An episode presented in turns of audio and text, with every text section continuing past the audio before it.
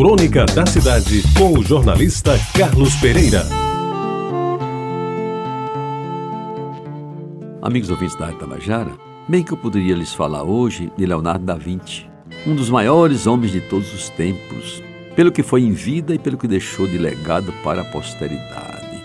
Cientista, desenhista, escultor, arquiteto, astrônomo, físico, matemático, engenheiro, poeta, tudo enfim, que é uma inteligência privilegiada que só aparece de 100 em 100 anos pode produzir em favor da humanidade.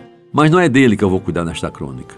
Muito menos de outro Leonardo, este bem mais modesto, mas também com bastante prestígio. Candidato a ganhador do Oscar este ano e muito bem cotado entre as mulheres, o DiCaprio, cuja coleção de conquistas femininas incluiu há algum tempo a belíssima Gisele Bündchen. Ocupo-me hoje de outro Leonardo, o grande Léo, nascido Vinagre da Silveira, que foi meu colega de turma no velho Liceu Paraibano nos anos 50 do século passado, quando cursamos juntos as últimas séries do ginásio e todo o curso científico, como naquele tempo existia. Foi aluno aplicado no tempo em que alisamos os bancos escolares. Destacou-se também muito mais até como atleta disciplinado que praticava quase todos os esportes, fossem individuais, como atletismo, saltos e lutas, ou coletivos, com presença marcante no basquete, vôlei e futebol. Fazia gosto vê-lo na parada de 7 de setembro, à frente do pilotão principal do liceu, empunhando a bandeira nacional com garbo e elegância. Como jogador de futebol, atuou no gol e obteve merecido sucesso chegando a titular de times profissionais como Santos de Tereré, o Comerciário da Luiz Cantalice e o Botafogo de Raul de Aguiar, além de ter defendido inclusive a meta da seleção paraibana de futebol.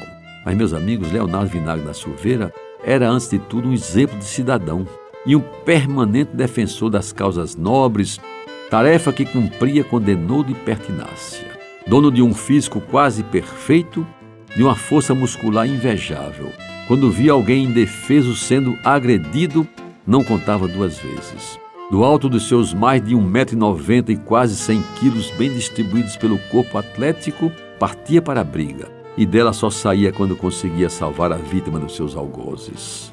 Pois bem, terminado o ensino médio, preparou-se com afinco para fazer o vestibular em agronomia, carreira para a qual revelara sua vocação. Foi assim que, em Areia, onde iria prestar os exames, ao intervir em favor de alguém que estava apanhando da polícia, foi traiçoeiramente atingido pelas costas por uma facada e ali mesmo tombou, já sem vida. Eu lembro bem, era uma noite de sábado de carnaval quando o serviço de som do Cabo Branco, do Miramar, anunciou a morte de Leonardo. Brutal, prematura e inesperada. Uma tristeza geral tomou conta do ambiente.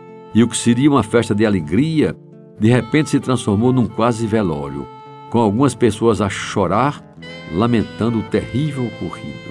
O seu sepultamento foi um ato público dos mais concorridos na história desta cidade, em que ele nasceu e cresceu, morador que sempre foi da Rua das Teixeiras. A imagem que até hoje guardo de Leonardo Vinagre da Silveira, que é o nome do Estádio da Graça, e que me assoma à memória toda vez que acontece um domingo pós-carnaval, é do homem de bem, que sempre foi, o colega querido por todos, cidadão acima de qualquer suspeita e ferrenho defensor dos mais humildes. Já eis que cultivou ao longo da sua curta vida e que, por ironia do destino, acabou por tirá-la. E registro a lembrança de que, como tantas outras, vem carregada de muitas saudades desta feita do grande e inesquecível Leonardo Vinagre da Silveira.